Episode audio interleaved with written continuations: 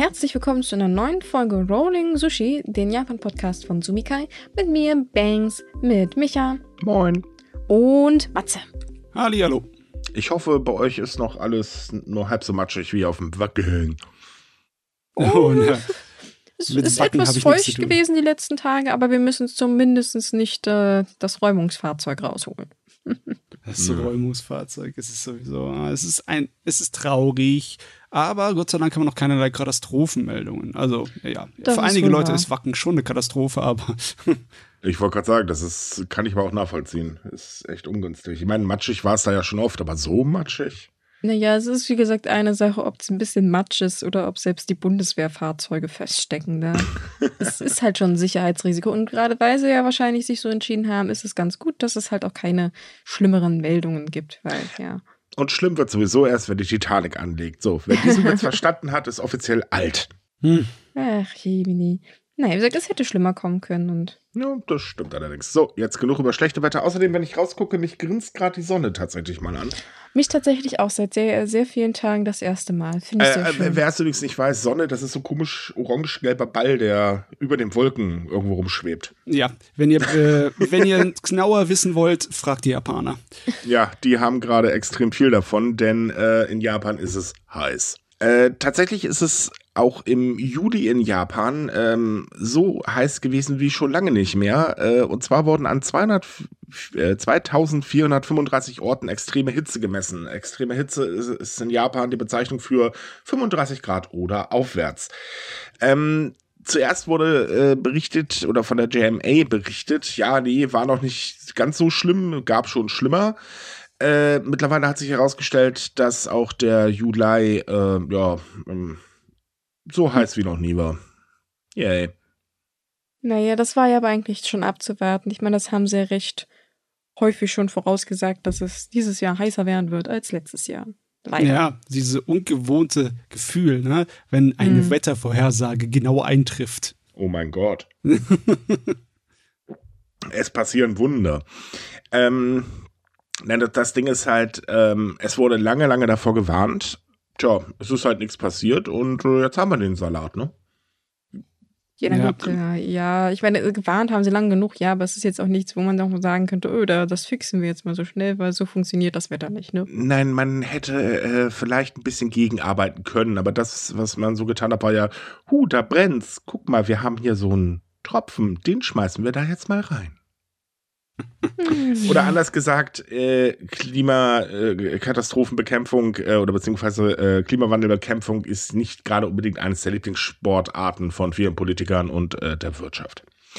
Ja, Dementsprechend freuen wir uns auf nächstes Jahr, auf die nächste äh, Horrormeldung. Es wird heißer. Man Nein, muss ja auch nicht wirklich im Schnellverfahren irgendeine äh, sonst wie dumme Lösung daherkommen. Dann kannst du auch einfach halten. Ne? Man muss nur dafür sorgen, dass so viele Leute wie möglich Zugang hat zu ähm, Möglichkeiten, sich vor der Hitze zu schützen. Ne? Dass sie Zugang ja, zu Klimaanlagen zum Beispiel. Aber das ist ja nicht so selbstverständlich. Ne? Was Einfaches hätte man machen können. Frei nach dem Motto, wenn das Kind schon in den Brunnen gefallen ist, dann können wir wenigstens versuchen, dass es schwimmen kann. Ja, also Schwimmflügel runterschmeißen statt Steine. Oh, mhm. Mhm. Ich meine, wir müssen da so ein bisschen sarkastisch rangehen, weil mhm. was anderes bleibt ja nicht mehr übrig, ne? Hm. Ich denke, das sagen sie in Italien und Griechenland wahrscheinlich auch. Nein, also jetzt mal ganz ernsthaft. Ähm, der Klimawandel ist ein Problem. Man hätte viel früher was dagegen tun müssen. Die Auswirkungen werden spürbar werden und die werden irgendwann auch logischerweise die Lebensmittelproduktion treffen. Ich meine, hier regnet es jetzt. Okay, wir haben Glück, es ist gerade nicht so heiß wie jetzt äh, an diversen anderen Orten aktuell. Aber, naja, bei uns motzen zum Beispiel die Bauern gerade. Es ist jetzt schon zu feucht. Äh, zum Beispiel die Roggenernte ist ein bisschen unpraktisch. Den äh, äh, feucht zu ernten, das geht nämlich nicht. Und ähm, allgemein ist es dafür auch ein bisschen zu nass. Also, hm, auch nicht gerade sehr toll. Auf der anderen Seite verbrennen dann äh, Wälder und äh, naja, so weiter und so fort. Also begünstigt, wohlgemerkt. Natürlich löst jetzt äh, viel Sonne nicht automatisch einen Brand aus. Die werden immer noch ähm, per Hand gelegt. Aber Ja. trockener Boden begünstigt das natürlich, ne? Naja, wobei Brandstiftung oder beziehungsweise selbstgemachte Waldbrände halt auch sowas umfassen wie, oh, ich schmeiß mal eine Zigarettenkippe aus dem Fenster oder oh, Jupp. wir waren jetzt wandern und lassen unsere Glasflasche liegen. Es ist nicht unbedingt immer eine böse Absicht dahinter, es ist einfach nur, dass die Menschen halt nicht aufpassen. Aber die Auswirkungen sind halt heftig. Natürlich, es brennt immer So, aber um Wald. jetzt mal zum Thema Schutz zu kommen, tatsächlich hat Japan ja auch schon Anfang des Jahres gesagt, naja, dann äh, müssen wir jetzt die Leute mal ein bisschen schützen, ähm, weil alles andere interessiert uns irgendwie nicht. Ähm, naja, egal. Ähm, man hat halt Räume ausgewiesen, die halt ähm, Schutz bieten sollen, beziehungsweise man ist gerade dabei, diese Räume auszuweisen. Und man wird nicht müde, in den Teil äh, jetzt aktuell zu betonen, liebe Leute, trinkt viel, macht eure Klimaanlagen an. Äh, Das ist alles eine schöne Idee. Äh, Wenn du arm bist in Japan, dann ist es aber gar nicht möglich. Denn das Problem ist trinken. Klar, Wasser aus den Haaren kriegst du immer. Aber eine Klimaanlage verbraucht Strom und der ist nicht günstig. Und äh, das führt dazu, dass besonders arme Menschen sich das gar nicht leisten können. Und das ist tatsächlich ein. Riesenproblem. Die sind gestiegen ohne Ende. Allein dieses Jahr, glaube ich, haben sie 30 Prozent locker zugenommen. Ne? Ja, Im so im Durchschnitt. Hm. Und es wird noch teurer. Ähm, ich weiß, hatten wir das letzte Folge angesprochen mit dem ähm, extra Aufschlag für die Atomkraftwerke?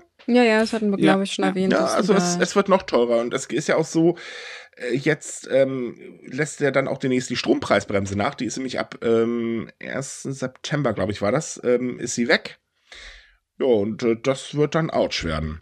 Ja. Naja, und das Problem ist halt, dass gerade ältere Leute davon betroffen sind, denn äh, die Altersarmut in Japan ist extrem hoch und äh, das zeigen halt leider auch die Zahlen ähm, der äh, Hitzschlagopfer, denn die meisten davon sind halt ältere Menschen.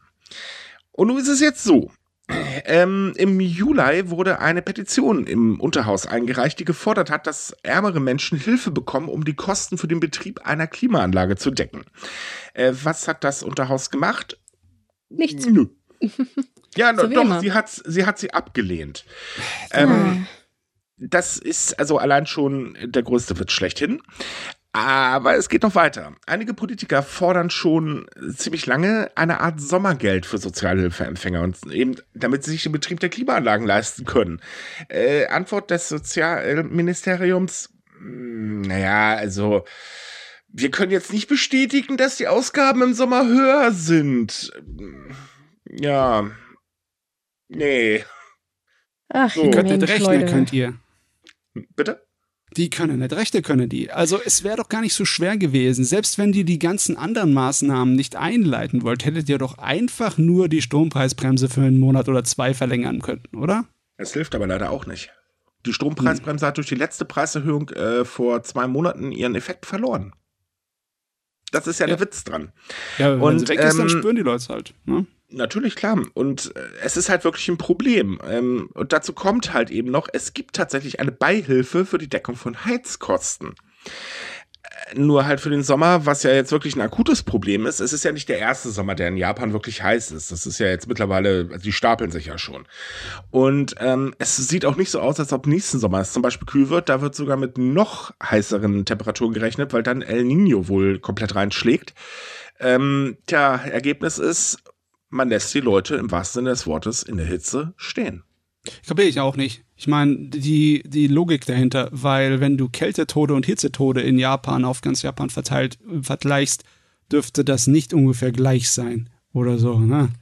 Also, Ja, es ist halt, also ich habe jetzt keine Vergleichszahlen oder so, aber es ist zumindest so, dass ähm, die Zahl der Hitzetoten nun mal steigt. Ähm, zwischen, was war denn das? Äh, zwischen 2017 und 2021 sind das jährlich 1145 Menschen gewesen.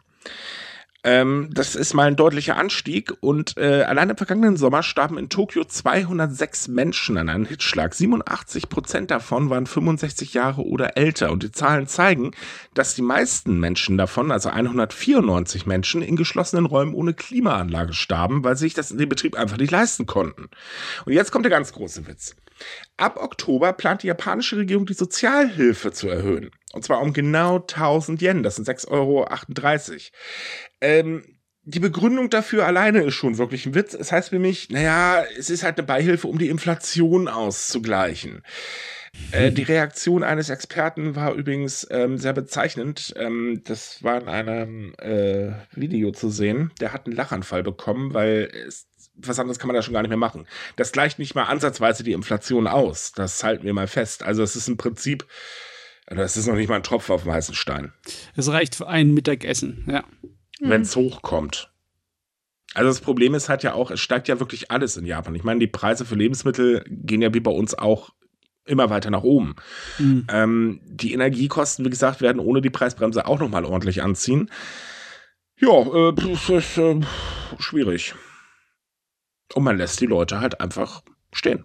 Naja, aber so wie in den letzten Jahren halt auch, ne? Das macht es natürlich besser. Nö, das habe ich nicht gesagt, aber es ist nicht verwunderlich. Man die, dass die Sozialleistungen ja. gekürzt wurden, ist aber nicht unbedingt ein, also das ist etwas neuer. Also die letzten Kürzungen zu den Sozialleistungen sind schon äh, noch nicht so lange her. Die ähm, waren in der Pandemiezeit, nicht wahr? Vorletztes Jahr oder letztes ja. Jahr, ne? Nee, vorletztes ja, muss das gewesen sein. 21, glaube ich. Ja. Hm. Man hat ja auch zu Anfang des Jahres ähm, gesagt, na, wir werden jetzt die Sozialhilfe nicht erhöhen, wir können ja nicht auf jeden Menschen achten. Das ist schon ziemlich heftig, sowas zu sagen. Ja, man hat einfach, man will einfach nicht helfen. Das ist halt so diese, ich will, werde jetzt nicht sagen Mentalität, aber diese verdrehte Welt von einigen Politikern. Ähm, man führt halt einen Kampf immer gegen Ärmere. Grundsätzlich. Die Ärmeren sind nicht produktiv, also sind sie nichts wert. Point. So. Hm. Dass jetzt aber ältere Menschen jahrelang produktiv waren in der Regel, äh, das äh, scheint man wohl vergessen zu haben. Aber es passt halt auch zum Rest der Welt. Ich meine, wir müssen jetzt nicht erwähnen, was in Italien gerade passiert ist, ne? Ja, na gut, das ist ja eine ganz traurige Situation. Aber wie das so oft mit so Regierungen ist, ne, wenn man zu lange nach unten tritt, lassen sich die Leute das nicht immer gefallen. In Japan weiß ich nicht, wie lange das dauert, aber in Frankreich zum Beispiel sind die Leute mit einer recht kurzen Kutsch, äh, Zündschnur geboren und äh, ja. gibt es auch Stress, wenn man da versucht, an den falschen Ecken zu sparen. Tja, oh aber Frankreich in Japan, echt in Japan ist es halt eine andere Situation. Das ist das Problem. Da lässt man im Prinzip machen, weil man ja eh schon total politikverdrossen ist. Leider. Ja, vielleicht sollte man dir mal erklären, wie die französische Revolution funktioniert hat und was eine Guillotine ist. Ich weiß nicht, vielleicht ein bisschen Anreiz schaffen für die Japaner. So, ähm, weil ich es ja gerade schon angesprochen habe, äh, Thema Benzinpreise oder beziehungsweise ähm, Preisbremsen. Der Benzinpreis ist in Japan ja auch gerade subventioniert. Man will ihn halt auf 160 Yen halten. Äh, das Problem ist, man fährt jetzt aber auch ganz gemütlich dann die Subventionen schon wieder zurück und das Ergebnis ist, dass die durchschnittlichen Benzinpreise in Japan auf den höchsten Stand seit 15 Jahren gestiegen sind. Tada, wer hätte das gedacht? Ja, ist jetzt irgendwie die Saison von dem Auslaufen all der Förderungen und Schutzmittel, ne? Mhm. Und ja, ich weiß nicht, wie die japanische Regierung sich das ausrichtet, dass sich das positiv auf die Bilanz auswirkt. Äh, ich denke mal, die wissen, dass es sich nicht positiv auswirkt, aber ist es denen egal oder haben die andere Pläne noch im, in der Rückhand? Äh, also weitere Subventionen eigentlich nicht, aber ich weiß auch nicht, ob ihnen das egal ist. Ich glaube einfach, den, dass der Umfang momentan gar nicht so wirklich eingeschätzt werden kann. Ähm, das Problem ist halt, man sagt ja, der Binnenmarkt ist ja im Prinzip so das wichtigste ähm, oder der wichtigste Markt für Japan. Und dass er dadurch halt eingeschränkt wird, weil ja auch noch weitere Preissteigerungen dazukommen. Keine Ahnung, ob man das Ausmaß nicht sieht. Ich verstehe es halt selber nicht, aber es ist halt eben so, ähm, man rechnet halt damit, dass die Preise jetzt erstmal weiter kräftig steigen wird und dass dann halt eben ab September eine Explosion im Prinzip kommt, wenn eben die Subvention weg ist. Also die 160 sind ja sowieso schon weg. Aktuell liegt der Preis so im Durchschnitt äh, bei 176,70 Yen, das sind 1,13 Euro. Man ist aber noch nicht ähm, tatsächlich auf den Höchststand äh, seit, der war 2008 erreicht worden. Ähm, ja, wird man wahrscheinlich Ende September dann knacken. 2008, das war Wirtschaftskrisenzeit, ne? Yep. Weltweite Rezession. Ja, das ist, äh, das wäre unschön, wenn man den knackt. Aber es ist jetzt anscheinend nicht mehr aufzuhalten. Naja, das, das Problem ist halt vielfältig. Insbesondere natürlich auf die Transportbranche zu sehen, denn dadurch ich meine, die, die meisten Lebensmittel werden halt eben auf der Straße transportiert. Tja, und das Ergebnis halt, es wird teurer automatisch. Mhm. Plus natürlich, dass äh, wir hatten ja schon über das Problem, ähm, was nächstes Jahr kommt in der Transportbranche gesprochen. Und da ist der Benzinpreis auch ein ganz, ganz großes Problemchen. Man kann sich also weiter auf steigende Preise einstellen, würde ich mal behaupten. Ja, steigende Preise und wenn es ganz böse kommt, dann auch ähm, halb leere Lädenregale, weißt du, weil äh, Japan importiert halt sehr viel von seinen Lebensmitteln. Ne? Und ja. wenn es zu teuer wird, Import und Transport, dann sieht es blöd aus. Na, man rechnet im nächsten Jahr damit, äh, dass wenn diese Überstundenregelung in Kraft tritt, die ja kommt, da hatten wir vor ein paar Folgen drüber gesprochen, ähm, dass dann auch sehr viel Transportkapazität schlagartig wegbrechen wird, weil, äh, tja, es fehlen dann halt Fahrer.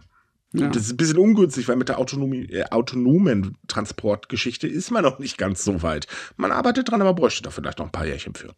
Ja. So, äh, so negativ wie wir sind, können wir das Ganze jetzt natürlich dann auch nochmal auf die Menschen umlegen in Japan, denn äh, immer mehr Menschen machen sich ja gerade wegen den steigenden Preisen wahnsinnig viele Sorgen. Ähm, es ist nämlich eine Umfrage der Bank of Japan jetzt diese Woche rausgekommen und dort gaben äh, an, dass 60 Prozent der japanischen Bevölkerung mittlerweile der Meinung ist, dass es ihm im Vergleich zum Vorjahr schlechter geht. Begründung? Steigende Preise. Mhm. Das hat wieder mal die Auswirkungen, die wir schon mal besprochen haben, von die Leute versuchen, so gut wie es geht, weniger auszugeben und mehr zu sparen, mhm. was natürlich den Wirtschaftsaussichten normalerweise schaden sollte. Ne? Also besonders auf längere Sicht, ne? wenn die Kaufkraft sozusagen, obwohl nee, es ist nicht die Kaufkraft, aber es ist halt die Bereitschaft, Geld auszugeben, wenn die sinkt. Ne? Man spart aktuell allgemein schon bei Lebensmitteln. Das bekommen Lebensmittelhändler auch zu spüren. Äh, tatsächlich. Und es ist halt auch so, dass ähm, dieser Pessimismus mittlerweile äh, schon ziemlich lange anhält. Es ist ja das siebte Quartal in Folge, dass halt eben dieser Wert ähm, also der Prozentwert von den Menschen, die halt sagen, ah, uns geht's halt schlechter, steigt. Ja. Mm, mm, mm.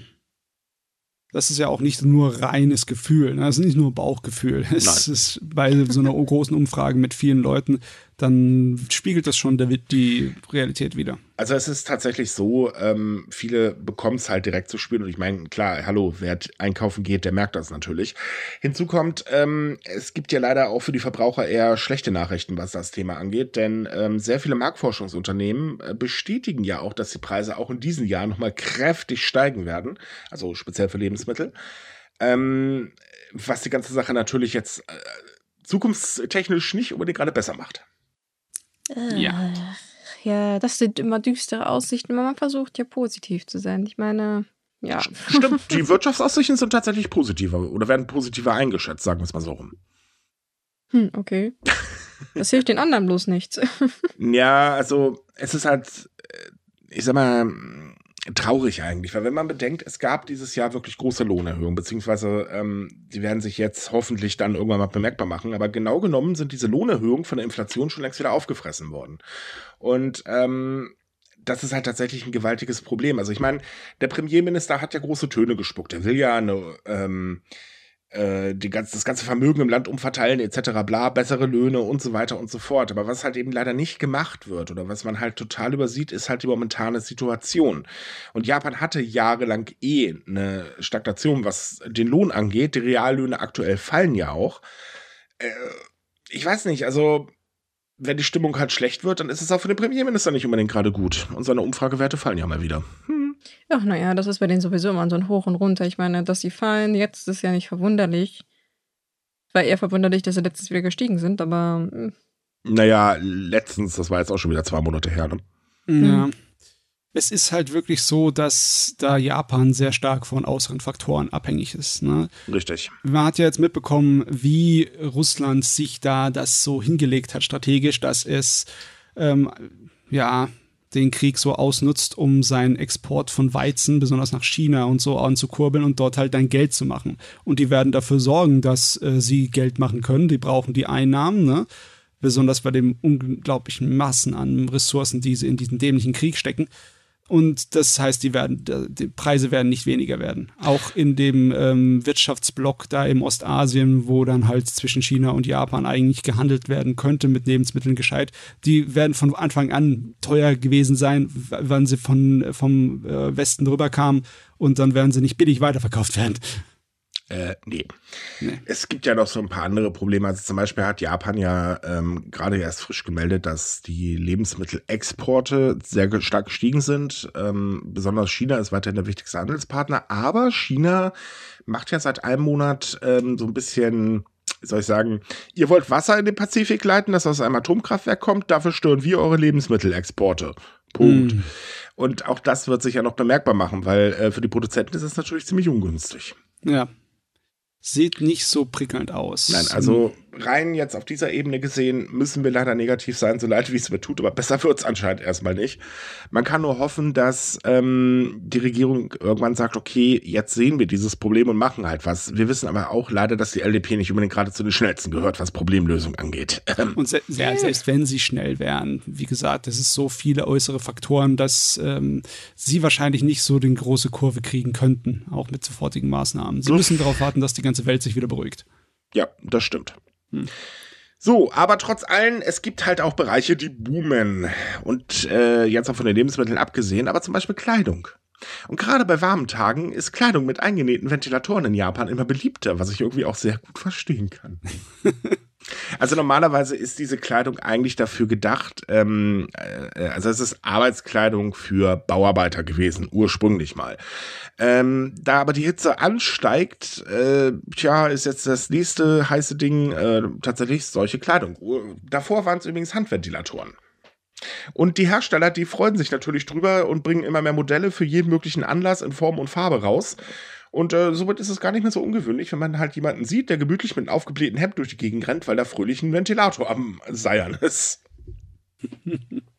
Ich meine, ich finde, ich kann das verstehen und ich finde die Idee auch nicht so schlecht, aber ich finde so ein Mensch, wenn so Technik irgendwie abgedeckt ist, macht mich das extrem nervös. Wisst ihr, was ich meine? Wieso, was soll denn passieren? Da ist ein Ventilator dran. Ja, Meinst, schon, dass du Stromschlag äh, kriegst, wenn du in der ja, U-Bahn oder in der äh, Dings, in der Straßenbahn von Japan so eng aneinander gequetscht bist und dann auf einmal die Ventilatoren hängen bleiben und du bist au! Ja, so meinte ich das nicht, aber ich meine, es ist, es gibt einen Grund, wieso man zum Beispiel sagt, man soll nicht neben seinem Handy im Bett schlafen, erst recht nicht, wenn es unter Strom ist, also wenn es angeschlossen ist. Und ich weiß nicht, der Gedanke, dann irgendwie Kleidung zu tragen, wo direkt ein Ventilator integriert ist, der dauerhaft läuft. Ich weiß ja nicht. Also, also eigentlich das, passiert ja, da nichts. Nee, nee, da kann man wissenschaftlich dich beruhigen, das kann man durchrechnen. Die Sonne ist so viel schlimmer. Eine halbe Stunde draußen durch die Sonne regen ist ähm, viel mehr Strahlung, da, als du abbekommen würdest, wenn du das ganze Jahr über mit deinem Handy an deinem Ohr stehst. Das ist ganz vergessen. Nee, ich meinte nicht die Strahlung, sondern dass es zu Überhitzungen kommt und solche Sachen. Darum ging es. Ach, das meinst du? Das, das äh, die, Gefahr, die Gefahr bei den Geräten besteht eigentlich nicht. Ich meine, die sind batteriebetrieben. Ähm, da wird so schnell nichts passieren. Hm. Naja, wie gesagt, du, du läufst ja nicht mit einer Autobatterie unterm Arm dann rum oder so. Obwohl das ein lustiges Bild wäre. Vorne wirst du gekühlt und hinten bist du am Nein, Brennen. Also ich, ich verstehe, ich versteh, was du meinst. Ähm, solche Bedenken gibt es auch tatsächlich, aber ja, die kann man eigentlich vernachlässigen. Also die Gefahr besteht da normalerweise eigentlich nicht. Ja, ja früher waren es die Walkmans, jetzt die Handventilatoren, die in den Kleidungen eingenäht sind. Wobei, es ist äh, eigentlich eine nette Idee, muss ich sagen. Es sieht halt vor allen Dingen auch lustig aus. Ich, ich finde das Konzept cool eigentlich. Ich, ich weiß gar nicht, wie das war, ob das Sony war, aber die hatten, glaube ich, vor ein oder zwei Jahren diese tragbaren Klimaanlagen praktisch mal vorgestellt. Das ist im Prinzip so ein Kragen, den du dir hinten an den Hals machst und das liegt dann so auf und soll dann praktisch deine Klamotten kühlen. Also das ist nicht in den Klamotten drin, sondern ja. Das Konzept fand ich auch sehr faszinierend, dass man sich da solche Gedanken schon drüber macht. Ja, sowas, so wie eine Art wie Gelpacks, nur dass sie halt dann aktiv gekühlt werden, gell? Also äh, ich, nicht ich dasselbe nicht. wie Gelpacks, aber im Endeffekt dasselbe Prinzip, was halt was auf der Haut anliegt und dann Kälte Nee, ich glaube, ich glaub, das Ding war auch mit Ventilatoren, aber ich bin mir da auch gerade gar nicht mehr so sicher. Ja, es hat irgendwie so, also es zieht irgendwie, also es ist nicht direkt ein Ventilator gewesen, aber im Prinzip zieht es die Luft an und stößt dann so aus, dass die in dein Hemd zirkulieren kann. Okay. Ich glaube, so war das. Also ja, irgendwie so dem Dreh, aber ich müsste das auch nochmal raussuchen. Aber ja, ich, ich weiß, was du meinst. Sah ziemlich äh, äh futuristisch aus. Mhm. aber das, das Ding ist halt, man sucht halt Wege, um sich kühl zu halten. Und wenn man halt bedenkt, es gibt ja seit längerem in Japan eine Aktion, ähm, um zu vermeiden, dass äh, äh, man zum Beispiel im Hochsommer mit äh, Krawatte und T-Shirt und Anzug und so weiter ins Büro muss. Mm, ähm, wo cool ja auch immer Biss, mehr, ne? genau, die cool äh, Biss-Kampagne, wo ja auch immer mehr mitmachen mittlerweile, weil äh, das, das, die Hitze, also man, man darf das hier nicht mit unserer Sommerhitze vergleichen. Wir, bei uns ist es recht trocken, wenn es halt heiß ist. Äh, Gott sei Dank, in Japan ist es leider ziemlich schwül. Hm. Und das macht die ganze Sache noch ein bisschen unangenehmer. Es ist so eine Glocke im Prinzip, durch die man da rennt. Und äh, das ist, also ich persönlich finde es super unangenehm, aber ich persönlich mag auch keine Hitze. Ähm, und das, was ich ja kühlen will und da dann auch solche Sachen halt immer beliebter werden, ist irgendwo nachvollziehbar. Hm. Außerdem halte ich Ventilator, also Handventilatoren für viel gefährlicher. oh, warum denn das? Naja, die, den hast du in der Hand und äh, es gibt immer ein paar Witzbolde, die damit machen, was man nicht machen sollte. Ne? Bei den Dingern in, den, in der Kleidung sind die fest eingenäht, da ist es schwieriger. Okay, ja. Hm. naja, geht ja nicht, dass wir jetzt nur noch positiv hier reden. Nee, nee, wir müssen ja auch mit irgendwas Schlimm ankommen. Ja, du weißt doch, Idioten gibt es überall auf der Welt oh, und die oh, finden ja. immer einen Weg, um Blödsinn zu machen. Richtig, und deswegen kommen wir auch zum nächsten. Ähm, weil wir ja gerade bei Idioten sind. Oh, ja, okay. oh Mann, das ist eine Überleitung. Ja, ich weiß, das ist jetzt eine Überleitung. Heidewitzka. Äh, wir kennen das ja alle. Wir sind ja alle in sozialen Netzwerken unterwegs. Also zumindest wir drei und wahrscheinlich auch die meisten unserer Hörer, schätze ich jetzt einfach mal, nicht? Ähm, und wir sind uns doch bestimmt alle der Filterblase bewusst, in die wir da automatisch reingeraten. Insbesondere zum Beispiel bei Twitter. Äh, X, äh, wie heißt denn der Laden jetzt überhaupt? Wir bleiben bei Twitter. Ich wir bleiben bei Twitter. Gut, okay, einigen wir uns drauf. Ich muss mir schon genug Sachen merken, dann merke ich mir doch nicht, wie jetzt wie das Ding anders heißt. Bleiben wir bei Twitter. Bleiben wir bei Twitter, okay. Also, ähm, da ist es ja zum Beispiel, und da sieht man das sehr stark, oder halt auch bei Facebook, es ist ja so, erstmal werden ja negative Nachrichten gefördert. Ähm, ohne Ende, weil das fördert die Interaktion. Und natürlich, wenn man sich für ein bestimmtes Thema interessiert, kann man davon ausgehen, dass die Timeline nachher voll davon ist. Also, oder zumindest so in die Richtung. Man hat halt so seine Wohlfühlblase. Da bewegst du dich, das kriegst du zu lesen und damit, äh, Punkt, passt es. Natürlich meistens das, was äh, mit seiner eigenen Meinung irgendwie ein bisschen äh, zusammenarbeitet, denn das sucht man halt und das kriegt man dann ausgespielt. Ist ähnlich so auf so wie die Internetwerbung halt.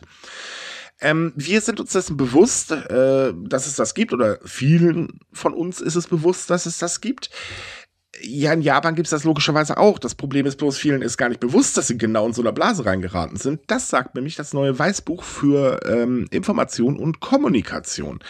Weniger als 40 Prozent in Japan sind sich bewusst, dass sie in einer Internetblase drin sind.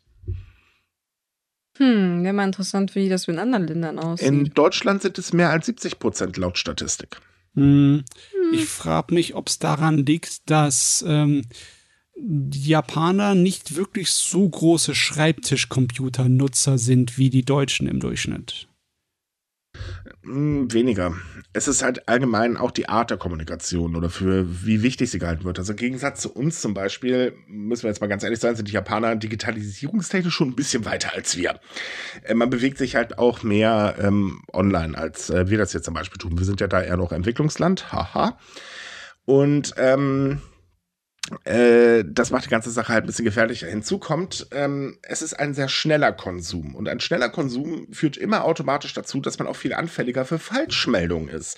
Weil wenn ich jetzt mal ganz kurz eben, äh, weiß ich nicht, ganz kurz in der Bahn sitze und mein Handy raushole und ein bisschen nachlese, da recherchiere ich nicht, ob das stimmt oder nicht, sondern ich nehme das halt eben einfach auf und äh, Punkt, fertig. Dementsprechend sind die Menschen in Japan tatsächlich laut der Statistik auch anfälliger für Falschmeldungen. Hm. Das also wiederum. Hm? Ja. Ich kann das nachvollziehen, wenn jemand äh, da nichts dagegen macht, weil es ist echt ein Riesenaufwand, sich sozusagen außerhalb der Filterblase zu aushalten. Ne? Ja. Und meistens braucht man dafür ein computertechnisches Wissen, das viele Leute äh, entweder nicht haben oder auch nicht sich bereit sind anzueignen, weil es eigentlich nicht wirklich notwendig ist. Ne? Also du kannst leben mit der Filterblase, ne? das geht schon.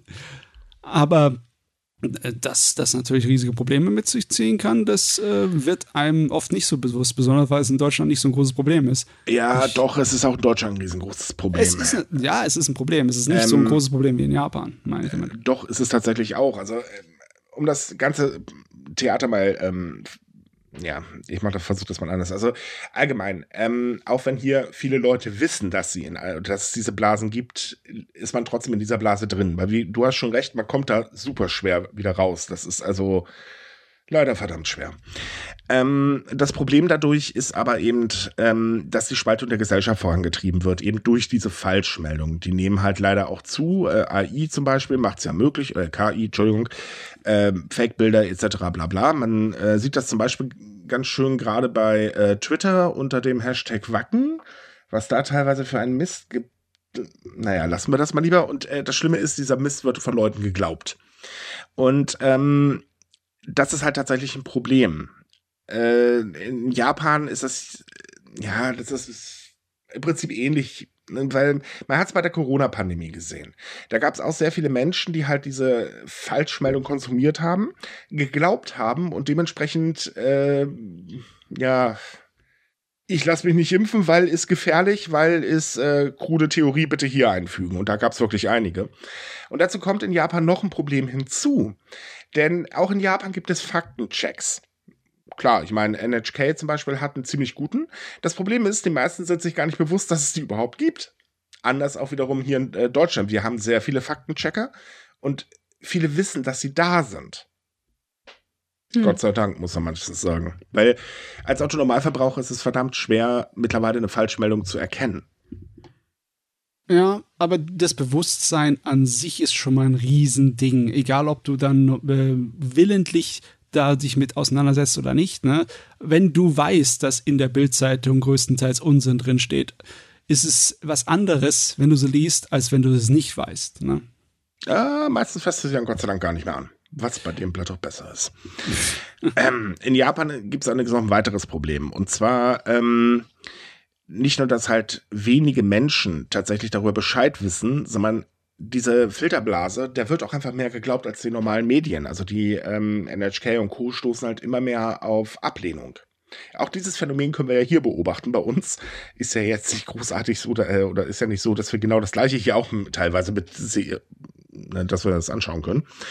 Und ähm, das ist halt so ein großes Problem, dass mittlerweile auch die japanische Regierung versucht, dagegen vorzugehen. Ähm, es wurde zum Beispiel Anfang des Jahres eine Organisation angekündigt, die gezielt Falschmeldungen suchen und widerlegen soll. Das Problem ist halt, ähm, bringt ja nichts, wenn man ihr nicht glaubt. Hm. Ich meine, sie könnten versuchen, genauso dieselben Methoden anzuwenden, ne, wie die Filterblase. Vielleicht haben sie damit mehr dann Chancen. Nee, nie im Leben. Hm. Das war natürlich die Frage, was, was, was macht man da, um mehr aufzuklären? Ne? Weil ich meine, du hast ja gesagt, es ist gefährlich auf Dauer, wenn Leute sich nicht bewusst sind, was sie da eigentlich konsumieren, beziehungsweise wie sie konsumieren. Und ja.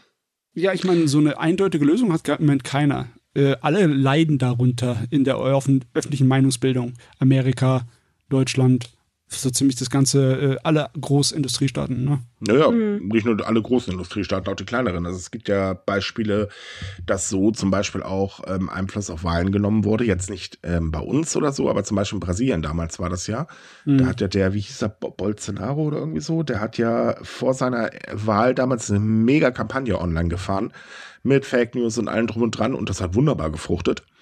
Ähm, da wurden aber so Dinge behauptet, äh, wie äh, dass zum Beispiel der Gegenkandidat irgendwie verurteilter Verbrecher ist. Die Menschen haben es geglaubt, obwohl es halt nicht stimmte. Aber naja, gut, okay. Mhm. Das Einzige, was ich mir vorstellen kann, dass du es anfängst, wirklich in Schulzeiten schon den richtigen ja. Umgang mit Daten und Medien zu Medien, Leuten beizubringen. Ne? Medienkompetenz. Mhm. Das wäre eigentlich zwingend erforderlich. Und eigentlich müssten die Unternehmen, also sprich Meta, Alphabet äh, oder wie die alle heißen, müssten eigentlich mehr zu ähm, also ja, eigentlich auch was dagegen unternehmen. Sie tun es halt nicht. Also nee. Äh, eine Studie kam ja jetzt raus, die besagte, dass Facebook zum Beispiel ähm, so gut wie gar nichts gegen Fake News unternimmt. Über äh, Twitter brauchen wir jetzt nicht reden. ähm, und ähm, ja, wenn wir uns Google News angucken, ähm, gut, das sind jetzt nicht unbedingt Falschmeldungen, aber auch da ist natürlich so, dass eben diese ähm, also auch da sitzt man in einer Filterblase einfach drin. Es wird immer nach dem eigenen Interesse sortiert und das ist halt eben eine Sache, wo man was gegen tun müsste, aber die Unternehmen wollen es halt nicht, weil es generiert halt Klicks und damit ja, arbeitet man halt. Ja, also äh, wirtschaftliche Anreize beziehungsweise ähm, ja, erfolgstechnische Anreize kannst du da nicht geben. Da kannst du eigentlich nur verbieten. Ja. Da musst du Druck dagegen ausüben. Und das macht natürlich keine Regierung gern, weil dann sich bei großen Unternehmen hier unbeliebt zu machen. Und wenn man es nicht schafft, ihnen dann den Mund so richtig zu verbieten, blamiert man sich auch, ne? Und ja. Naja, es, es gibt schon Initiativen, also auch die jetzt zum Beispiel in der EU und so weiter, aber ähm, es hilft halt alles einfach schlicht und ergreifend nichts. Also wie du schon sagtest, wirklich verbieten kann man es nicht. Hinzu kommt ein Verbot, würde ja im Prinzip eine Filterblase auch noch begünstigen, weil, oh, sie verbieten, meinungsfreier Blasholzblub. Also es ist schwierig, auf jeden Fall dagegen was zu unternehmen. Es ist aber auch definitiv gefährlich und Medienkompetenz im Unterricht wäre zum Beispiel eine Möglichkeit, die normalerweise dringend eingeführt werden muss. Und da ist es völlig egal, in welchem Land. Ansonsten sieht man ja gerade gut in der USA, was passiert. So, äh, jetzt mal anderes Thema, weg vom Internet und so weiter. Kommen wir mal zu Yakuza. Jetzt haben wir ein bisschen verdrehte Welt. Es ist ja so, die Yakuza lebt ja zum Beispiel durch äh, Schutzgelderpressung. Weil irgendwie muss das Geld ja reinkommen. Und nun haben Straßenhändler in der Präfektur Aichi gesagt, äh, nee, wir kappen hier unsere Verbindung und ähm, übrigens, wir fordern Geld zurück. das ist schon eine sehr, sehr skurrile Sache zu sagen, so, wir haben jetzt die Schnauze voll, wir wollen gefälligst unser Schutzgeld zurückgezahlt bekommen. Naja, der Hintergrund erklärt das Ganze sogar tatsächlich. Es ist nämlich so, die Genossenschaft der Freiluftverkäufer ähm, wurde 2020 das erste Mal von der Präfektur aufgefordert, kein Schutzgeld mehr zu zahlen. Man hat es aber trotzdem gemacht. Ähm, weil man halt ja keine Ahnung, Tradition, was weiß ich was.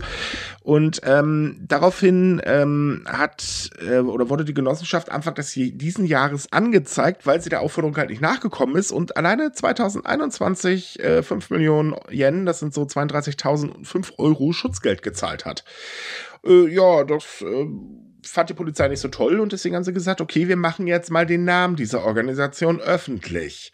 Und daraufhin musste man reagieren, weil man steht in einem verdammt schlechten Licht gerade da. Denn das ist tatsächlich ein Gesichtsverlust, den man nicht haben möchte. Hm, okay.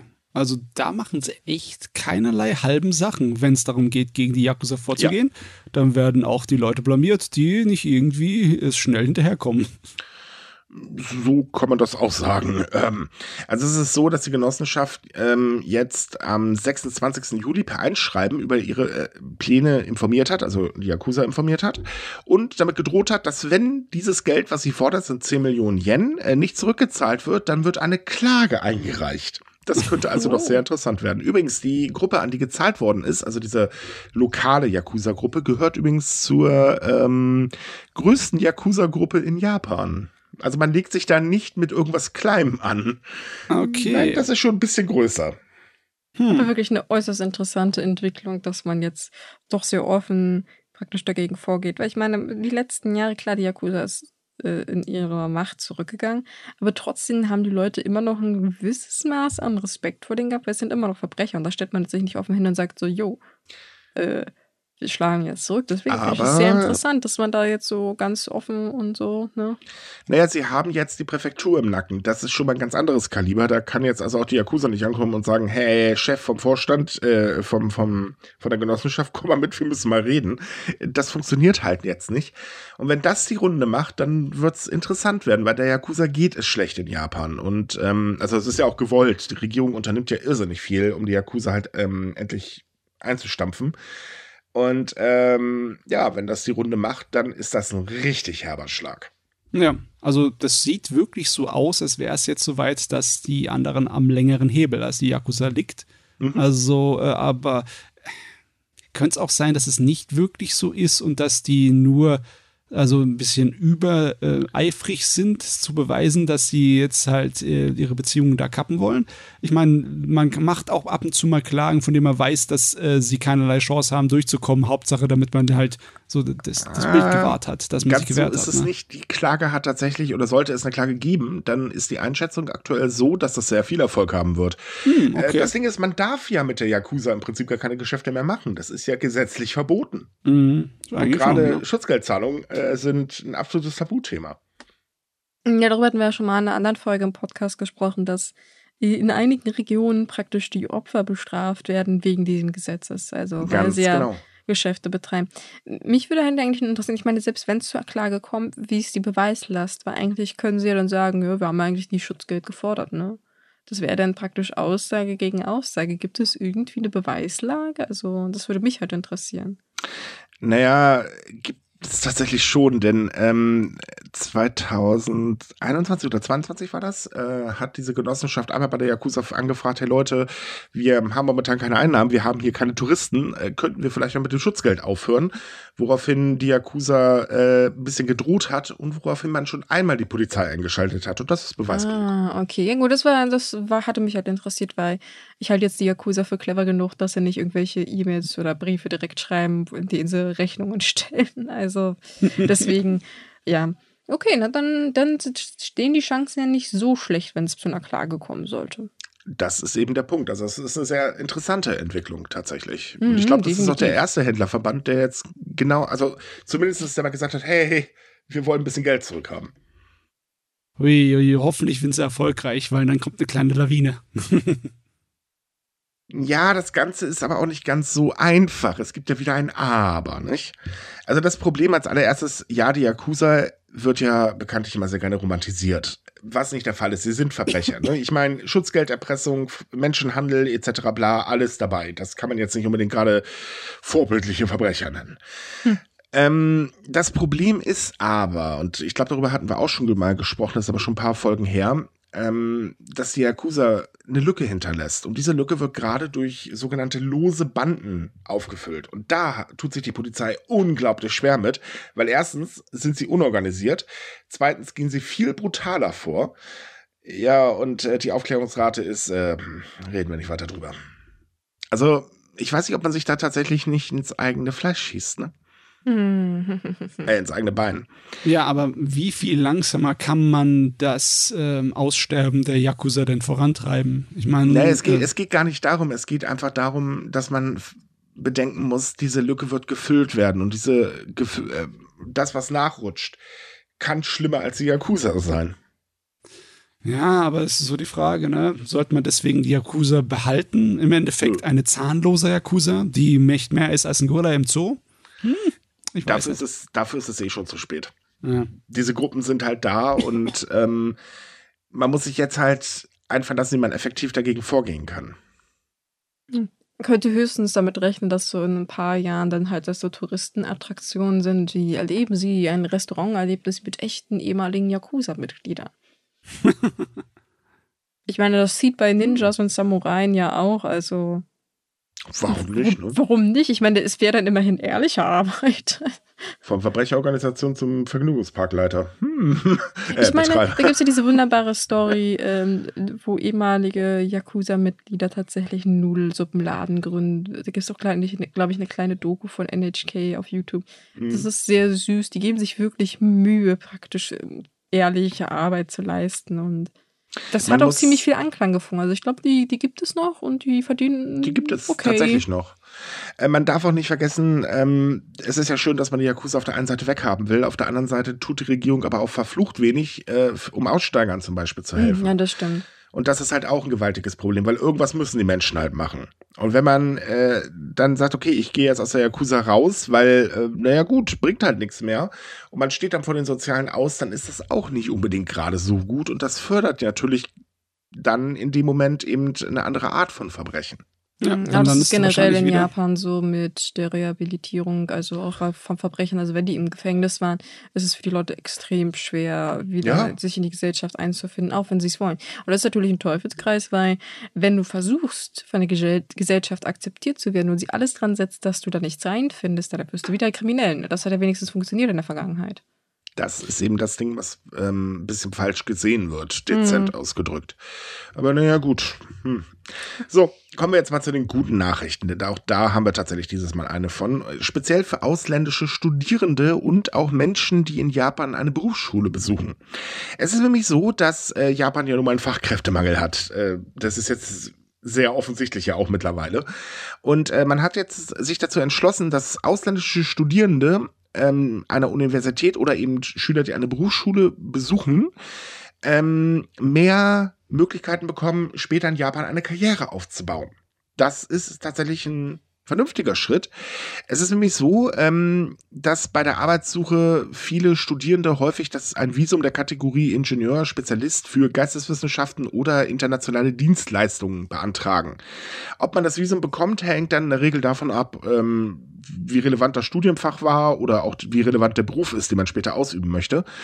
Und das soll jetzt flexibler werden, viel flexibler. Das heißt, einmal sollen Studierende viel mehr Zeit bekommen, ähm, zu überlegen, was wollen sie denn in Japan später machen. Und ähm, sie sollen viel einfacher an das Visum kommen. Hm, das hört sich doch ganz gut an, für den Anfang zumindest. Oh, definitiv. Ja, weil die, ja, die Zustand davor war ein kleines bisschen blöd. Das war fast schon wie Glücksspiel, ne? Mhm. Dann hast du mit einem bestimmten Ziel und einem bestimmten Abschluss nach Japan gekommen, aber hast genau dort nichts bekommen an Anstellungen. Ähm, aber theoretisch hättest du was Verwandtes machen können, nur die Regeln haben es dir nicht wirklich so richtig erlaubt. Richtig. Und das soll sich jetzt ändern und das ist eigentlich auch ein sehr, sehr richtiger Schritt. Definitiv. Für alle Beteiligten natürlich, also für die ausländischen Studierenden und für Japan, weil, naja, da ist auch natürlich die Wahrscheinlichkeit dann größer, dass die auch langzeitig im Land bleiben wollen. Richtig, und Japan braucht Fachkräfte. Das ist nicht mehr von der Hand zu weisen. Und man muss eben auf Ausländer zurückgreifen. Eine andere Wahl hat man gar nicht. Und wenn sie eh in Japan studiert haben oder halt eben ähm, eine Berufsschule besucht haben, das ist so ein Akkreditierungsprogramm von der Regierung, was, äh, womit man das machen kann, ähm, hat man doch die besten Voraussetzungen, weil die Menschen sind an das Leben in Japan gewöhnt. Ja, mhm, genau. Ich würde am liebsten hier viel Lob drüber schütten über diese Aktion, aber sie ist halt noch nicht 100% perfekt. Ne? Man ja, kriegt sich natürlich die Rosinen wieder raus und guckt erstmal auf die Leute mit den sehr, sehr guten Noten. Ah, außerdem, was war beim letzten Mal, als wir Rosi, äh, Lob ausgeschüttet haben, ne? Ja, ja. dann, dann sind wir lieber vorsichtig. Was Japan übrigens auch gemacht hat, ist äh, die Visa-Anforderungen für Entertainer gelockert. Das hm. ist tatsächlich spannend, denn es ist so, dass ähm, äh, diese Anforderungen ursprünglich ein bisschen vorsichtig ausgedrückt hart waren. Also es ist äh, tatsächlich so, dass ähm, kleine Clubs zum Beispiel gar keine ausländischen Künstler auftreten lassen konnten da gab es dann so eine Sache mit 100 äh, Sitzplätze mussten da sein und so weiter und so fort. Und das fällt jetzt alles. Und ähm, ausländische Entertainer dürfen in Japan jetzt mehr Geld verdienen und länger da äh, drin bleiben. Also man darf jetzt zum Beispiel 30 Tage im Land bleiben und äh, 500.000 Yen äh, oder mehr pro Tag verdienen. Das sind so 3.189 Euro. Das macht das Ganze tatsächlich viel flexibler und man versucht damit halt den äh, kulturellen Austausch zu fördern. Ja, das ist natürlich. Oh, das wird die. Hm. Super für allen möglichen Fans von kleineren Musikbands, die normalerweise in Japan weniger auftreten, weil sie halt diese Barrieren vor der Schnauze haben. Und vor allen Dingen natürlich auch eine super Möglichkeit für die kleineren Clubs. Äh, die neuen Anforderungen gelten allerdings nicht für Veranstalter, die bereits länger als drei Jahre mit äh, Künstlern aus dem Ausland zusammenarbeiten. Ähm, also zum Beispiel äh, weiß ich, wenn man jetzt eine große Band herholt, so die ganz großen, die brauchen das ja sowieso nicht, sondern das gilt halt vor allen Dingen natürlich für neue ähm, Veranstalter oder Clubs, die halt sagen, gut, wir holen jetzt einfach mal jemanden hierher. Hm. Hm. Ist eine schöne Sache. Ja, aber warum sollte man die, die schon längere Zeit das machen, dabei benachteiligen jetzt? Verstehe ich nicht so ähm. ganz. Weil man das für die Neueren irgendwie fördern möchte, wenn ich es richtig verstanden habe? Einmal das, man möchte vor allen Dingen halt auch kleinere Veranstaltungen fördern. Ähm, wer jetzt schon länger in der Branche ist, das sind ja eher größere Veranstaltungen normalerweise. Und die konzentrieren sich auch eher auf ein größeres Portfolio von äh, Stars, ganz ehrlich, die treten dann in der Regel ja normalerweise nicht in kleinen Clubs mehr auf. Die hm. füllen dann ja dann doch schon ein bisschen was Größeres. Dann ist das doch ein viel interventionsartiger Eingriff, als ich dachte, ne? wenn man dann sozusagen äh, die, äh, den Wettbewerb so ein bisschen ver gleichmäßiger machen möchte, ne? so ein bisschen mehr verteilen, dass mehr die kleineren mehr Chancen haben. Das ist, ähm, das passt irgendwie in diese neue Kapitalismus-Sache, die von der Kischeider immer geredet hat, aber für den wir so gut wie nichts gehört haben an Maßnahmen. Das müsste, man könnte das so als so da einsortieren in die Richtung, ne? Mm, ja, wahrscheinlich. Hm. Aber ich finde es tatsächlich interessant, dass das vorher nicht so möglich war, weil zum Beispiel in Deutschland das äh, treten super viele winzig kleine japanische Bands auf. Also von daher, das, ich wusste das gar nicht, dass, dass sie bisher solche Beschränkungen hatten. Finde ich sehr ja, interessant. Ich mein, bei uns ist es schon viele Jahre. Ich meine, ich habe schon kleine japanische Bands in Mitte der 2000er auf Rock am Ring gesehen. Ja, ne? ja, ja. Also nicht nur am Rock am Ring. Also ich meine jetzt wirklich von kleinen Bands in kleinen Clubs. Also ich war schon bei Konzerten, da waren vielleicht 80 Leute da, da war vielleicht der Raum maximal für 100. Also das, mhm. ich spreche jetzt wirklich von winzig kleinen Events und deswegen ja, faszinierend. Ich hätte nicht gedacht, dass die Beschränkungen da haben. Doch, tatsächlich. Ja, verstehe zwar auch nicht warum, aber Money is Money, ne? Ey, wir müssen es nicht verstehen, wir müssen nur darüber berichten. Deswegen meine ich, ich verstehe es nicht. Nee, aber ist egal. Doch. Jetzt haben sie es geändert und das ist ja alles, was wichtig ist. Das Ja. stimmt. Äh, was jetzt sich auch ändert, das ist äh, speziell auch für Touristen sehr interessant, ist nämlich, dass der Verkauf von Passmo und, äh, wie heißt die Dinger, Sui, Sui, Suica. äh, Suica-Karten in Japan ausgesetzt wird. Und zwar geht es dabei erstmal um die registrierten Karten, das heißt da, wo halt Name, Telefonnummer und so weiter angegeben wird. Ähm, die unregistrierten Karten, die sind schon seit Anfang äh, Juli nicht mehr im Verkauf. Grund dafür ist der Halbleitermangel. Man kann die Karten nicht mehr produzieren. Um es mal vorweg zu sagen, für Touristen gibt es aber auch die äh, Welcome-Karten ähm, und so weiter und die gibt es halt weiterhin. Also sprich, äh, das sind halt Karten, ähm, ja, man kauft die und dann legt man los. Die haben so ein paar Beschränkungen, äh, funktionieren aber ungefähr so ähnlich, gelten aber nur für 28 Tage. Also sprich, damit kommt ihr immer noch durch die Gegend. Äh, der Verkauf ist ein bisschen eingeschränkt worden. Also sprich, man kriegt die jetzt ähm, nicht mehr an allen Verkaufsstellen wie halt ursprünglich. Ähm, da kann man sich aber auf der Seite mal einlesen. Aber halt eben die Karten, die mit längeren Gültigkeitszeitraum, tja, die äh, gibt es erstmal nicht mehr. Das ist blöd. Ich, ich verstehe das so richtig, dass es eine Karte war, die man mit Geld aufladen konnte und dann äh, damit fahren konnte, ohne dass man halt Kleingeld und dabei haben auch musste. etc. einkaufen konnte tatsächlich. Viele Automaten nehmen die zum Beispiel an, wenn man sich jetzt ein Getränkchen holen möchte oder man kann damit zum Beispiel auch in diversen äh, äh, Convenience Stores einkaufen und so weiter. Alles möglich.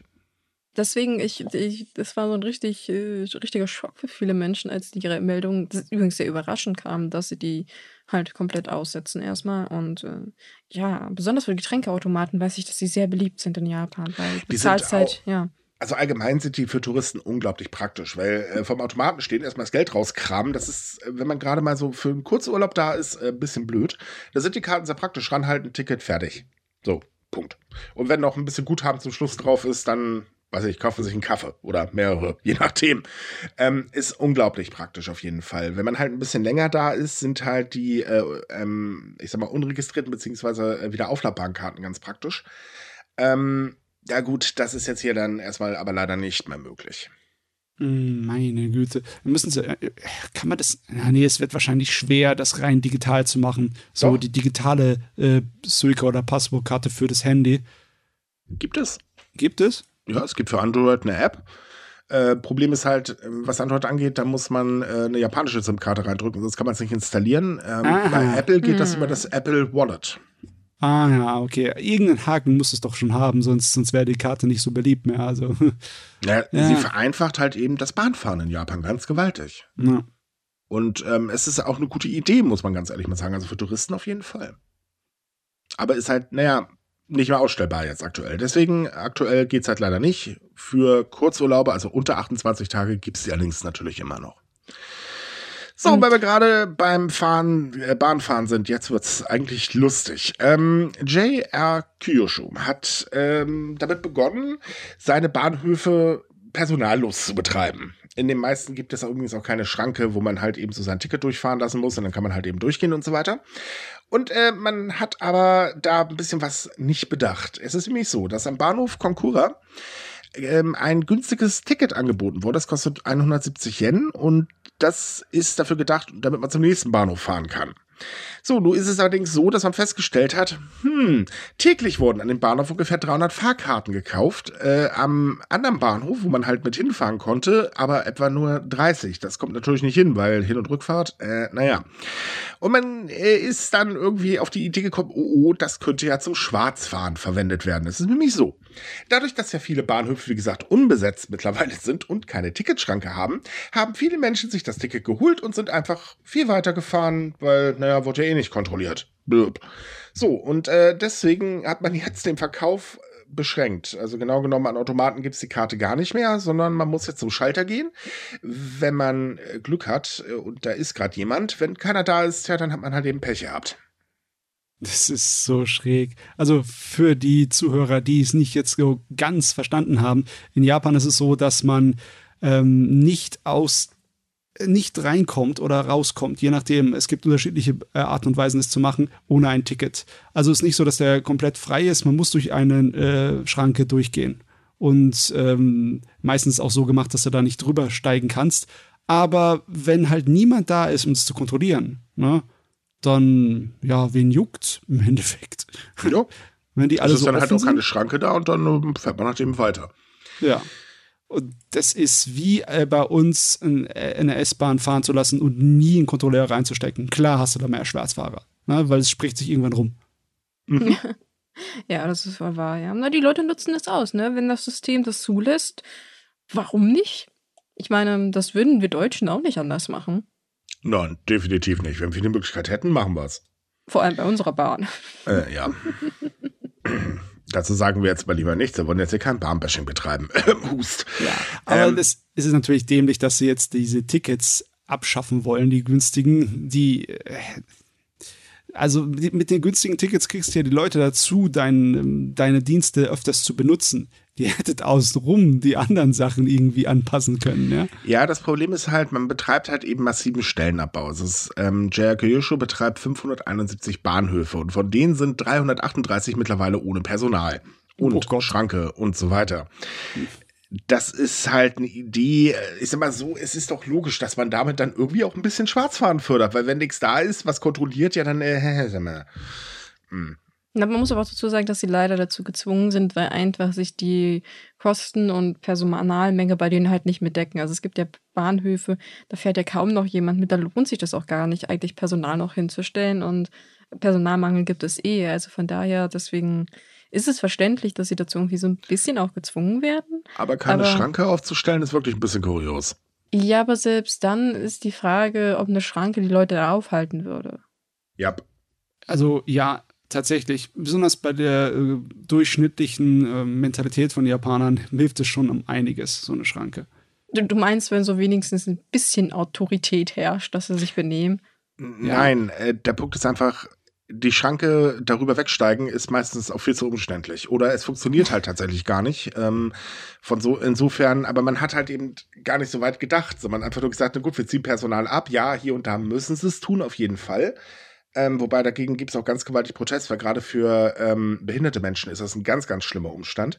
Hm. Ähm, und es geht natürlich auch darum, allgemein Kosten einzusparen. Es ist nicht so, dass es an jedem Bahnhof unbedingt gemacht werden muss. Das muss man auch mal ganz ehrlich sagen.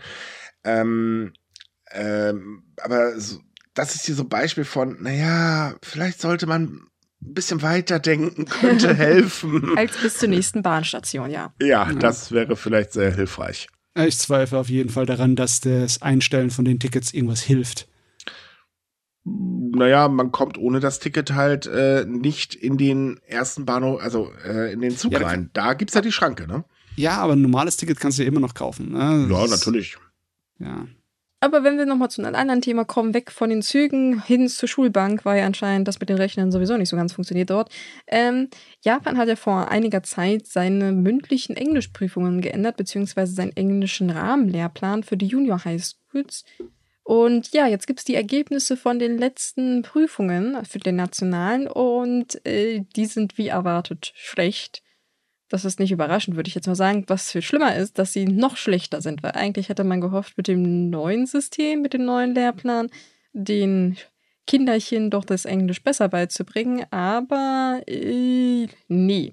Besonders schlimm sieht es bei den mündlichen Englischprüfungen aus, weil da haben mehr als 60 Prozent es geschafft, überhaupt keine Frage zu beantworten. Also noch nicht mal richtig oder falsch. Sie wussten einfach überhaupt nicht, was sie sagen sollen, weil sie mit der Gesamtsituation überfordert waren. Ähm, okay. Ich wollte, ich will jetzt gleich die japanischen Schüler ein bisschen in Schutz nehmen, weil erstmal diese Änderung ist jetzt gerade mal zwei Jahre her. Mhm, 2001 genau war es. Ja, also also so schnell weiß ich gar nicht, ob das äh, mit großem Erfolg durchsetzbar ist. Vielleicht theoretisch, aber das japanische Schulsystem hat an vielen Ecken zu knabbern, besonders mit Lehrerknappheit. Deswegen Oh, ja. weiß ich nicht, wie gut die das hinkriegen.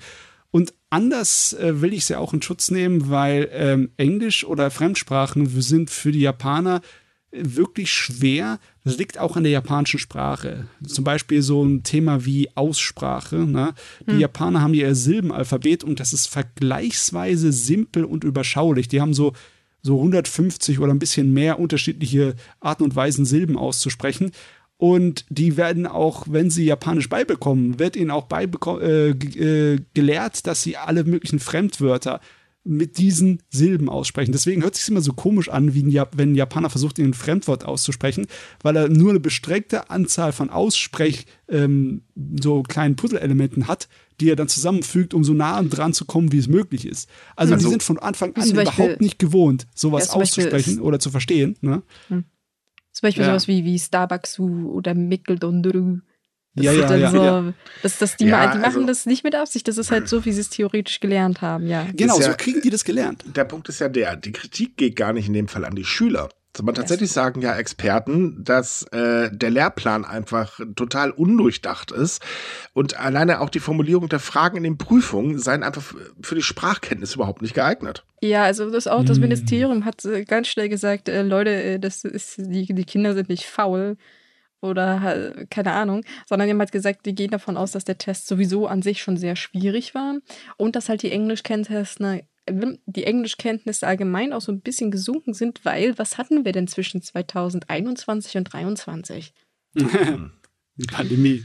Genau, ja. da hat der Unterricht natürlich auch ordentlich gelitten.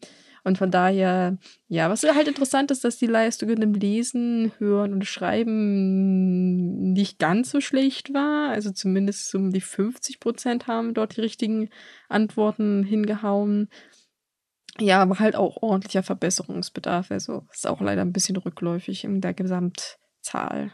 Ja, aber ich bin wirklich der Meinung, dass Japanisch zuerst lernen für ein paar Jahre ohne Englisch zu können oder zu irgendwie mitzulernen, ähm, ein riesengroßes Hindernis für die Schüler ist, dann später mhm. ja Englisch dazu zu lernen. Man müsste eigentlich direkt äh, in der Grundschule mit anfangen, Englisch dazu zu nehmen. Egal wie simpel und wie einfach der Unterricht ist in den ersten paar Grundschuljahren, ist egal. So wie sie es bei uns jetzt seit neuestem machen. Ab der ersten Klasse ein bisschen Englischunterricht dazu. Und dann in fünf, sechs Jahren, wenn die Mittelschule anfängt, auf einmal hast du äh, Japaner, die definitiv besser Englisch können werden. Das ist wohl Aber wahr. in nur ja. zwei Jahren kannst du da nicht irgendwie die Welt umändern. Das, da können sie so viel ändern im Lehrplan und ähm, Zeugs. Wie naja, man, man, muss doch eine Sache erwähnen. Also wie gesagt, den Schülern kann man hier keine Kritik geben. Ja. Äh, tatsächlich dem Ministerium schon eher, denn ähm, als die Regeländerung vorgestellt worden ist, hagelte es bekanntlich Kritik und das nicht zu knapp. Man hat nun mal mhm. wieder nicht drauf gehört, weil äh, irgendwie hat man so das Gefühl, dass immer wenn dann einer ankommt, der Leute, äh, ich habe ein bisschen Ahnung von den Krams, was macht ihr da? Dann hört man irgendwie aus Ministerien anscheinend immer nur noch, oh Gott, das ist ja mit Ahnung, schnell weg. Oh mhm. Gott, ja, das, das Wort Experte löst gleich eine allergische Reaktion ja. aus. Ja. Genau, das ist wirklich das Problem. Aber deswegen ist dieser, dieser Vergleich jetzt sehr wichtig, weil das Ministerium ja, wie gesagt, eingesehen hat, dass so, wie sie es jetzt durchgeführt haben, vielleicht nicht funktioniert. Und deswegen ist es ganz, also die, zum Vergleich übrigens der letzte Test, der national ausgewertet wurde, war von 2019. Also die Zahlen sind halt nicht mehr so ganz frisch. Ähm, ja, und ich denke, das ist ganz wichtig, dass sie es ausgewertet haben, weil dann können sie halt jetzt auch gucken, ob man den nächsten Test nicht vielleicht ein bisschen äh, benutzerfreundlicher auf gut Deutsch macht, weil, wie gesagt, das, ich bin mir sicher, dass die Englisch sprechen können. Aber Klar. wenn die Fragen halt so komisch gestellt sind oder so komplex sind, dass die damit überhaupt nichts anfangen können. Zum Beispiel, ich hatte jetzt gesehen, äh, dass die unter anderem so ein Video gucken mussten über Umweltfragen. Und wenn da halt zum Beispiel extrem viele Fachbegriffe drin vorkommen, von denen sie noch nie was gehört haben, ja, dann kannst du die Frage auch nicht beantworten. Also das ist zum Beispiel auch so ein Hintergedanke, dass ja das Niveau viel zu hoch gestochen ist. Definitiv.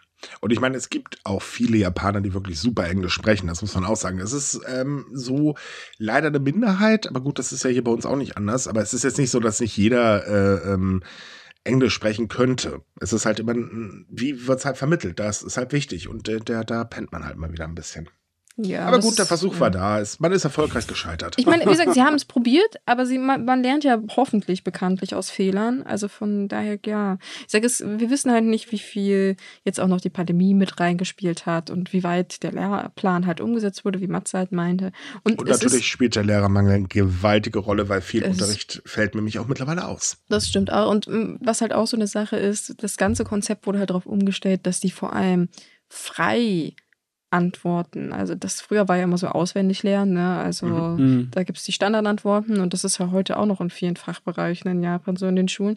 Und äh, das ist natürlich für Leute, äh, die das die letzten Jahre in der Schule so hatten, auch eine schwere Umstellung, wenn es auf einmal heißt, ja, sag doch einfach mal, was deine direkte Meinung dazu ist. Dann denken die sich auch so, öh, das habe ich jetzt aber nicht gelernt, ne? Also es ist nee, nee, die Umstellung ist selbst ist, Ja, ja, genau. Das ja. ist, denke ich, auch so, dass, dass die vielleicht auch nervös geworden sind. Und ich sage, es ist das Gesamtkonzept, muss ich erst noch bewahrheiten. Mal sehen, wie es vielleicht in drei Jahren aussieht. Vielleicht haben wir dann bessere Ergebnisse. Die müssen aber trotzdem dran äh, schrauben, ja. unbedingt dran feilen, weil äh, das ist nicht gut für die Motivation nee, der Schüler. Nee, nee. Da hast du keine Bock mehr, Englisch zu lernen. Oh, also ich, ich, ich überlege gerade, also ich meine, das ist ja nur, die haben ja nur Stichproben rausgesucht, aber über 60 Prozent, die dann halt wirklich, das muss man sich vorstellen, die stehen in der Prüfung und wissen nicht, was sie sagen sollen bei allen Fragen. Das, das ist ein furchtbares Gefühl für Menschen. Also ich weiß ja nicht, ob es euch auch ging, dass ihr irgendwie da abgefragt wurdet und so und nicht wusstet, was ihr sagen sollt, aber das ist äh, definitiv demoralisierend. Also null Antworten habe ich noch nie gegeben, aber allein schon ein paar nicht zu wissen, ist demoralisiert genug. Ja, die, die Stille dann auch so, das ist das Schlimmste von allen. Ja, das sowieso, aber es hängt ja auch noch ein bisschen was hinten mit dran. Ich meine, Leistungsdruck und so weiter, der ist ja auch da. Kommst du mit schlechten Noten nach Hause und hast halt Eltern, die äh, ja. sehr viel Wert auf gute Noten legen. Mhm. Und dann mal Prost Mahlzeit. Deswegen halt auch die Betonung, ah, die Schüler sind nicht schuld daran. Gut, das hilft im Nachhinein natürlich auch sehr wenig. Mhm. Aber ähm, ja, es, es muss dringend was äh, geändert werden. Das auf jeden Fall.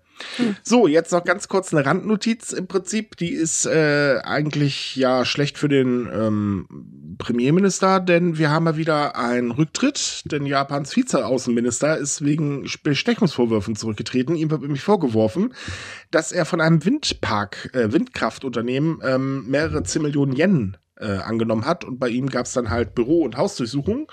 Und äh, ja, der hat dann gesagt, äh, ich trete mal lieber zurück. Ganz, ganz schlecht mhm. für den Premierminister, dessen Umfragewerte ja momentan nicht so gut sind. Ach, oh, naja, ein Oysterplatz in unseren Rücktrittsbingo.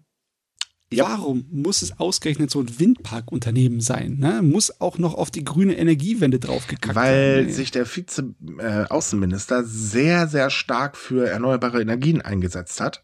Er oh, ist toll. einer äh, der ganz großen Sprecher äh, oder Befürworter. Und ist ja blöd gelaufen. Wohlgemerkt, äh, aktuell steht auch nicht fest, ob er das Geld halt tatsächlich mhm. genommen hat. Ähm, der Windpark-Anbieter, äh, also das Unternehmen, äh, sagt halt eben, es gibt gar keine Beweise. Und äh, die Anwälte des äh, Firmenchefs dieses Unternehmens sagt halt auch, das Geld, äh, dass das gezahlte Geld war für eine Gruppe von Rennpferdbesitzern bestimmt gewesen und wurde nicht an den Vizeaußenminister ausgezahlt. Also man weiß aktuell gar nicht, was da wirklich los ist. Und äh, ja, gut, naja, der hat praktisch Schadensbegrenzung gemacht, weil ist der Ruf einmal ruiniert, ne, dann. Ja. ja. Außerdem muss man dazu sagen, dass dieses ganze Bestechungsgesetz bei Politikern in Japan recht schwierig ist. Was bei uns hier so schicker Lobbyismus ist mit viel Money, Money, Money, äh, ist in Japan sehr schwierig, weil, ja, je nachdem, in was für einer Situation das Geld vielleicht gezahlt wurde, äh, können sie dir das gleich schon als Bestechung vorlegen, obwohl da halt wirklich nichts weiter hinter war. Eben. Ist schwierig. So, das wie gesagt als Randnotiz und damit sind wir dann durch für heute. Liebe Leute, äh, wie immer, habt eine schöne Woche. Ähm, wir hoffen, dass es euch gefallen hat. Wenn ja, würden wir uns wahnsinnig freuen, wenn ihr uns weiterempfehlt oder liked oder was auch immer. Weitere Japan-News haben wir auf subika.com. Wie üblich verlinken wir auch alle Themen, über die wir heute gesprochen haben, wieder in der Beschreibung. Und ansonsten, tja, wir wünschen euch eine schöne Woche. Bis dann. Tschüss. Ciao, ciao. ciao.